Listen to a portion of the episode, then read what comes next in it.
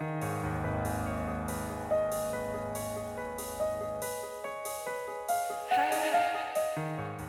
nombre es Mauricio Lechuga y te doy la bienvenida a octubre, el mes de los breviarios cadavéricos, en el que te compartiré una creepypasta o leyenda urbana todos los días.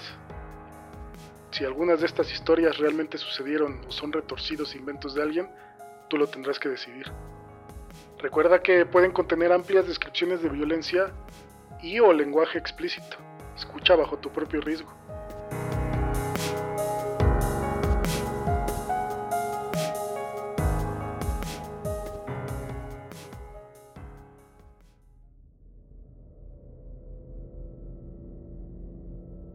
El juego de la ventana es un pequeño desafío para exhibir tu constancia, paciencia y curiosidad.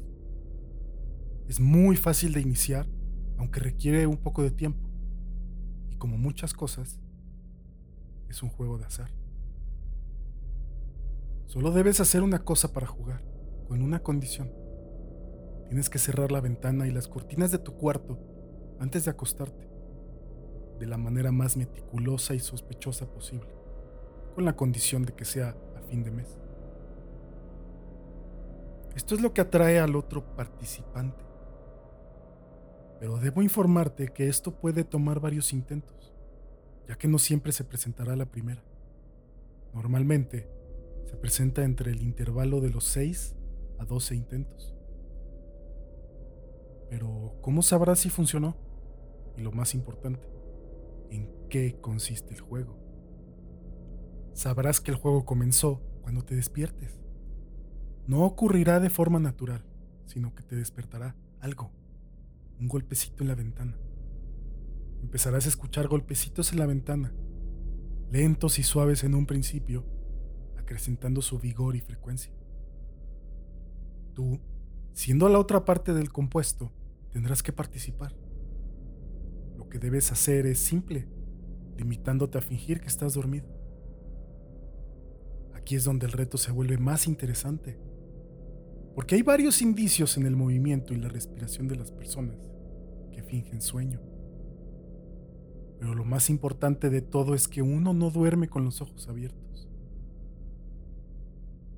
Tienes que simular tu descanso sin, en ningún momento, abrir los ojos. Mientras tanto, lo que está al otro lado seguirá golpeando la ventana. Tarde o temprano, dejará de golpearla. Por nada del mundo te duermas. Es una trampa. Él siempre lo hace. Te hace creer que ya se acabó, pero en realidad te quiere sorprender para que te delates. El ente va a seguir tocando y golpeando la ventana en intervalos durante toda la noche. Habrá oportunidades en las que golpeará con tanta fuerza que creerás que va a despertar a alguien o que romperá el vidrio. No sientas miedo. Estás protegido siempre y cuando actúes dormido. No pidas ayuda. Nadie te podrá ayudar. Solo estarán tú y esa cosa. El juego terminará al amanecer. Sabrás que has ganado cuando veas la luz del sol colándose por tu ventana. Este juego es una preferencia para los más osados buscadores de experiencias. Uno de mis amigos cercanos encontró un foro en donde se discutía el juego y había quienes aseguraban haberlo completado. Además, todos acordaban en dos cosas. Nadie sabe qué es lo que hay detrás de la ventana. Y nadie sabe qué le pasa a los que pierden el juego.